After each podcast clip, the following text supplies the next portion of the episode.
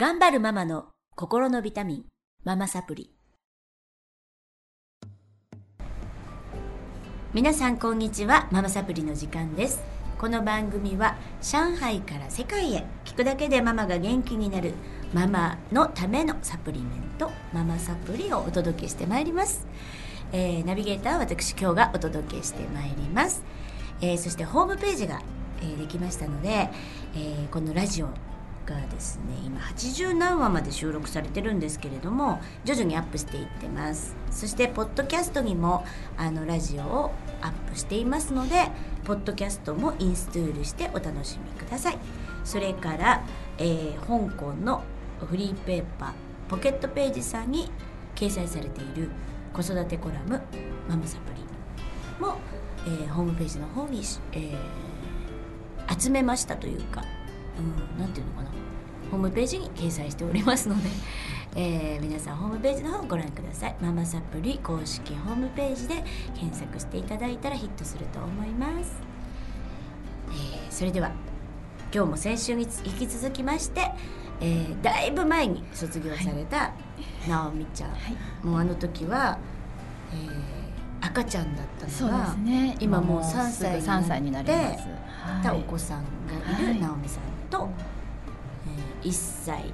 今1歳になったばっかり。なったばっかりのはい。女の子のママのなっちゃんと1歳。4ヶ月でしたっけ？4ヶ月の女の子のママの玲子さんにお集まりいただいてます。今日も賑やかに届けてまいりたいと思います。よろしくお願いします。よろしくお願いします。それでははい。今日は直美さんのお悩みをはい。よろしくお願いします。いつもね悩んでるね、い、っつも悩んでるの。いつも悩んでいつもアドバイスいただいてます。いつも悩んでてもう大変なんですけど、はい。でも徐々にねだ本と当にいいんですけどね。もう全然あのーなんだろうか。すごい真剣なので、悩むってことは、えっ、と克服したいから悩むでしょ、そこに向かって絶対に歩んでいってるので、うん。いいことです。そうですね。一番悪いのは気づいてないことそうですよね。気づいてるからすごいと思うね、うんいろんなことにでできない自分にいつも悩んでるそうですね。でもいつしか絶対できるようになってるし3年前を振り返ると全然できること増えたと思うんですよ。うんママサプリのおかげで。ね、ママサプリはい。言ってくださいろんなことにね。気づかされます。はい、じゃあ、はい直美ちゃん自己紹介からお願いします。はいえー上海歴がもうはい丸11年になります。はい、上の子が、えー、と5歳の女の子で、下の子がもうすぐ3歳になります、はい。主人の4人家族です。はい、でえっと今の悩みは、はい。下の子が、まあ、上のお姉ちゃんにこう暴力を振る叩いたりひっかいたりつねったり、でそれはあの例えばお姉ちゃんがおもちゃを持っていてそれを欲しいから取ろうとするけれどもお姉ちゃんも自分で使いたいからそれを貸してくれない。そうすると嫌だから叩いたりつねったりひっかいたりする。がお姉ちゃんからそれをまた「ダメ」とか「今使ってるから」とかこうなんか言われるとそれがまた嫌で暴力を振る。で私ももうそういうことに関してはもう黙っておこうと思うんですけれどもなんかお姉ちゃんの泣き声が聞こえるなと思ったらこう弟がこうすごい形相でおもちゃを持ってこう走りこう追っかけてるんですねでぐるぐるぐるぐるこう ホラーみたいな。結構マジな顔をしてでそれはお姉ちゃんを捕まえたらこれ振り下ろして叩くんです。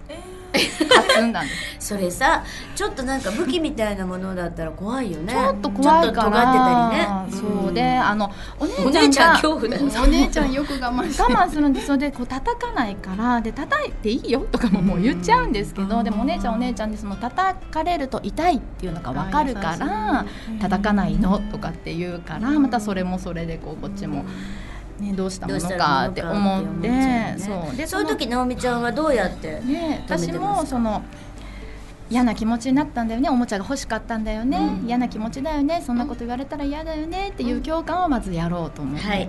でそうするとまあうんってなりますね、ででも叩いたら痛いんだよ。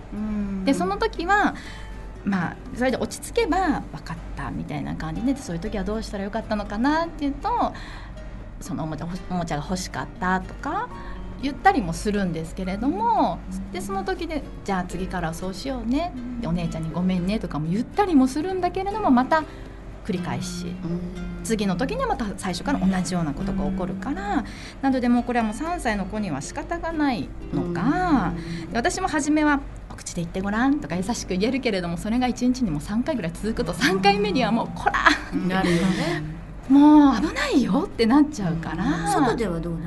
ねえお友達託児に行き始めてるんですけどだからまだそこそんなには見えないかな、あんまりこう。先生からは言われたりはしない？言われたりはしないですね。まだどっちかっていうとその子がしちっちゃい方なので、上の子の方がまだお大きい三まだ3歳になってないけれども3歳になってる子の方が多いところに今いるから多分まだないんだと思うんですけれどもそそそこまではないかな。でこの多分このお姉ちゃんのことが大好きっていうのはすごくよくわかるんですよ。なんか大好きなお姉ちゃんからそういうことを言われるとかたあの貸してもらえないとか、うん。お姉ちゃんのこと好きなんだよねって言うとあの落ち着いてる時はもう大好きとかって言ってうん。ぎゅーしたりとかもするんだけれどもなのでもうどうしたものかでそのうん。叩くのをやめなさいっていうことでなんかその感情の行き場がその子になくなっちゃってでそれがこうあのまたどっかで爆発したりとかもあるのかなってそのなんか常に止めていいものなのかお口で言いなさいお口で言いなさいって言っていいものなのかちょっとそこを悩んでます。なるほど、あのー一つにはその男の子によく見られるんですけど手が出ちゃう。あと噛んだりね、うん、やっぱりやる子ってやっぱりいましたよね、であのそれなんでそうなるかというと言葉がやっぱ遅い。まだそうですね。まだ言えない。そこですよね。で言葉は結構まだまだやっぱり遅いですね。ね。もうすぐ3歳でやっぱり女の子に比べると喋れてはないし。ないですよね。なんかとっさには多分もう手が出るんだと思うんですよ。嫌って思った瞬間にまず手。嫌っていう前に。うんは思うんですけどね。でもどうしてもやっぱりそこはやめてもらいたい。なるほどね。だから表現をすることができないから衝動的に手が出ちゃうそうでですすけどねね。あの出ないお子さんもいるでしょ？うん。出ない子もいる上の子はうんあんまりなかったですね。ですよ。女の子はねほぼあのあんまりないやっぱり言語能力が発達してるので。でまあこれ男の子も女の子もなんですけど、うん私メッセージね、うん。お母さんがあのうまく使えてるご家うん。庭は真似しますから、うん。僕はこういう理由でこのおもちゃを貸してほしいんだ、うん。貸してくれなかったから悲しいっていうのがね。上手に言える。これなんかあのほら語学習得と一緒でうん。お母さんがよく言ってるとあ。やっぱり習得するんですよそうですよね。ね真似するのも一つですよね、そうそうそう。でそれ言えるようにさせてあげることが一つとそれは普段から私が別にそういう兄弟喧嘩関係なくお母さんはこういう気持ちなんだよっていうのを普段から言ってるとっていうことですよね。その場だけではなくて、女の子なんか特に真似するよ。お母さん今ねあなたがお姉ちゃん追いかけていって叩いてる姿見るとすごく胸が痛くなる。兄弟仲良くしてほしいからすっごい悲しい。っていうことをまず伝えていく。でえやめなさい。ではやめるかもしれないんだけども、はい。一時的で解決しない、です。ねね、おか大好きなお母さんがどういう気持ちになってるかっていうのを見える化してるんですね見えるか見える化する。人の心を見える化してるの。私メッセージって、あ私のメッセージがですね、お母さんは今なんで怒ってるか説明するね？っていうことでしょ、こういう理由それもねちゃんと子供が分かる理由じゃないとダメだよ、こういう理由具体的な理由で胸が痛いとかもう胸がシクシクするとか、ちょっとちっちゃい子に伝わるような擬音語とかすごく有効ですよね。イメージできやすい。モヤモヤするとかあなたがこうすると泣きたい気持ちになるとかいうのをどんどん豊富に言っていくの。そうするとあの学びますから。言うようになってくるでしょ。で言うようになった子はあのなくなります。なるほど。うん。言えるようになるととっさのこの感情的なこう叩いたりっていうのがなくなって。ね結局根本は何かというとうん。感情が、えー整理できない。だけでしょ？もうパッとこうそう。嫌だっていう気持ちですよね、うん。それがわっとなって手が出てるそうからもう。結びついちゃうね行動に。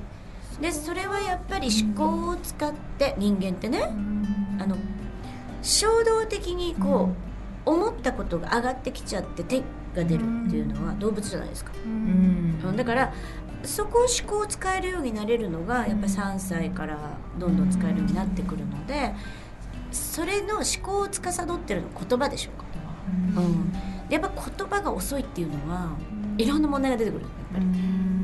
男の子特に多い、うちの妹のうちの甥っ子もそうでした、うん。そうですよね。やっぱり3歳ぐらいで言葉が遅くて、うん。でなんか一時期幼稚園の先生からもううちには通わせないでくださいっていう言われるくらいまで。あでもアメリカで。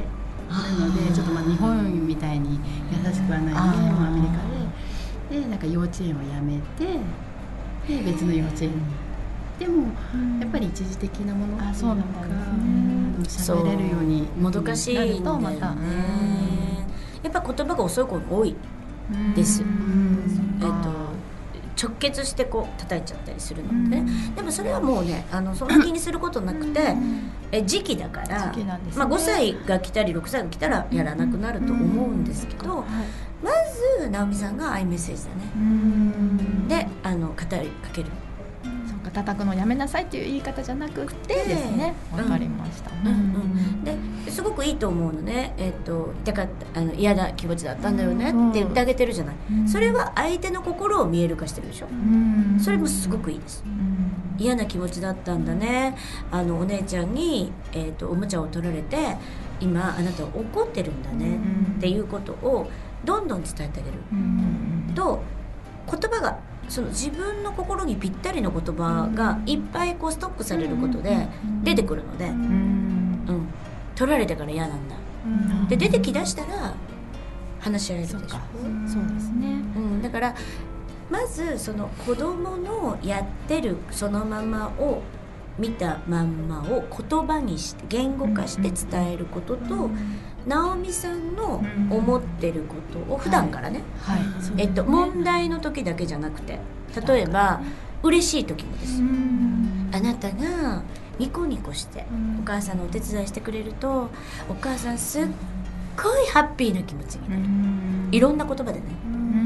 お母さんとっても鼻歌を歌いたくなる。とか言ってくことで安心します。一番大好きなお母さんの心が見える、そっか。ああそうですね。